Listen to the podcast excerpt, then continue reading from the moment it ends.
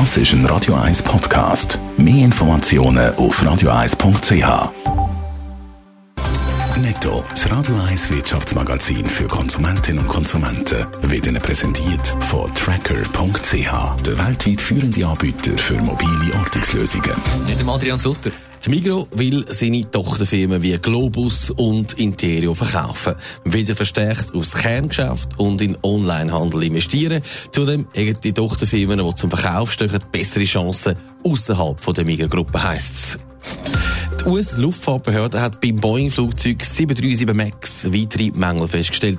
Bevor die behoben sind, bleiben die Flüger am Boden, hat es geheißen. Nach zwei Abstürzen ist die Maschine mit einem Flugverbot beleidigt. Was genau das neue Problem ist, das hat die Behörde aber nicht mitgeteilt. Für fast die Hälfte der Schweizer Bevölkerung sind Zahnarzt- und Arztrechnungen ein Problem und eine Schuldenfalle. Das zeigt der Gesundheitsmonitor vom GFS-Institut in Bern. Wenn die Prämie weiter ansteigen, führt das zunehmend dazu, dass die Leute auf Arztbesuche verzichten und sie dann später umso teurere Behandlungen brauchen. Ja, Danone hat es gemacht und jetzt auch Nestle die Lebensmittelampeln eingeführt. Das heisst, auf der Verpackung wird angegeben, in einer Skala von grün bis rot, wie gesundes Lebensmittel ist. Adrian Sutter, die Ampeln die sorgen für hitzige Diskussionen auch bei uns. Ja, das Ziel ist ja, dass man durch die Ampeln ganz einfach herausfinden kann, wie ein Lebensmittel pauschal eingeschätzt wird. Man muss nicht mehr das komplizierte Zeug auf der Verpackung hin kleingedruckt im unmöglichen Fass durchlesen, sondern man sieht es anhand von der Farbe, die die Ampel zeigt.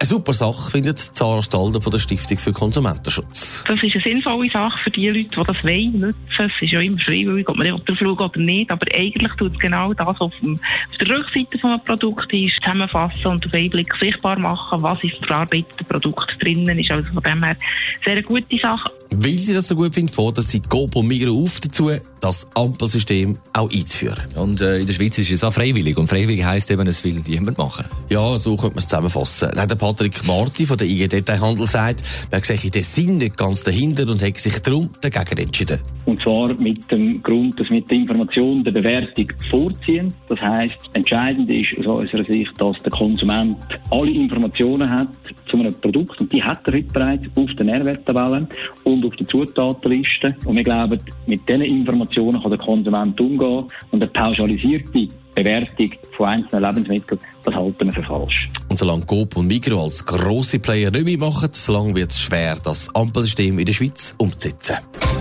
Netto, das Radio 1 Wirtschaftsmagazin für Konsumentinnen und Konsumenten, ist Ihnen präsentiert worden von Tracker.ch. Weltweit funktionierende Ortungslösungen.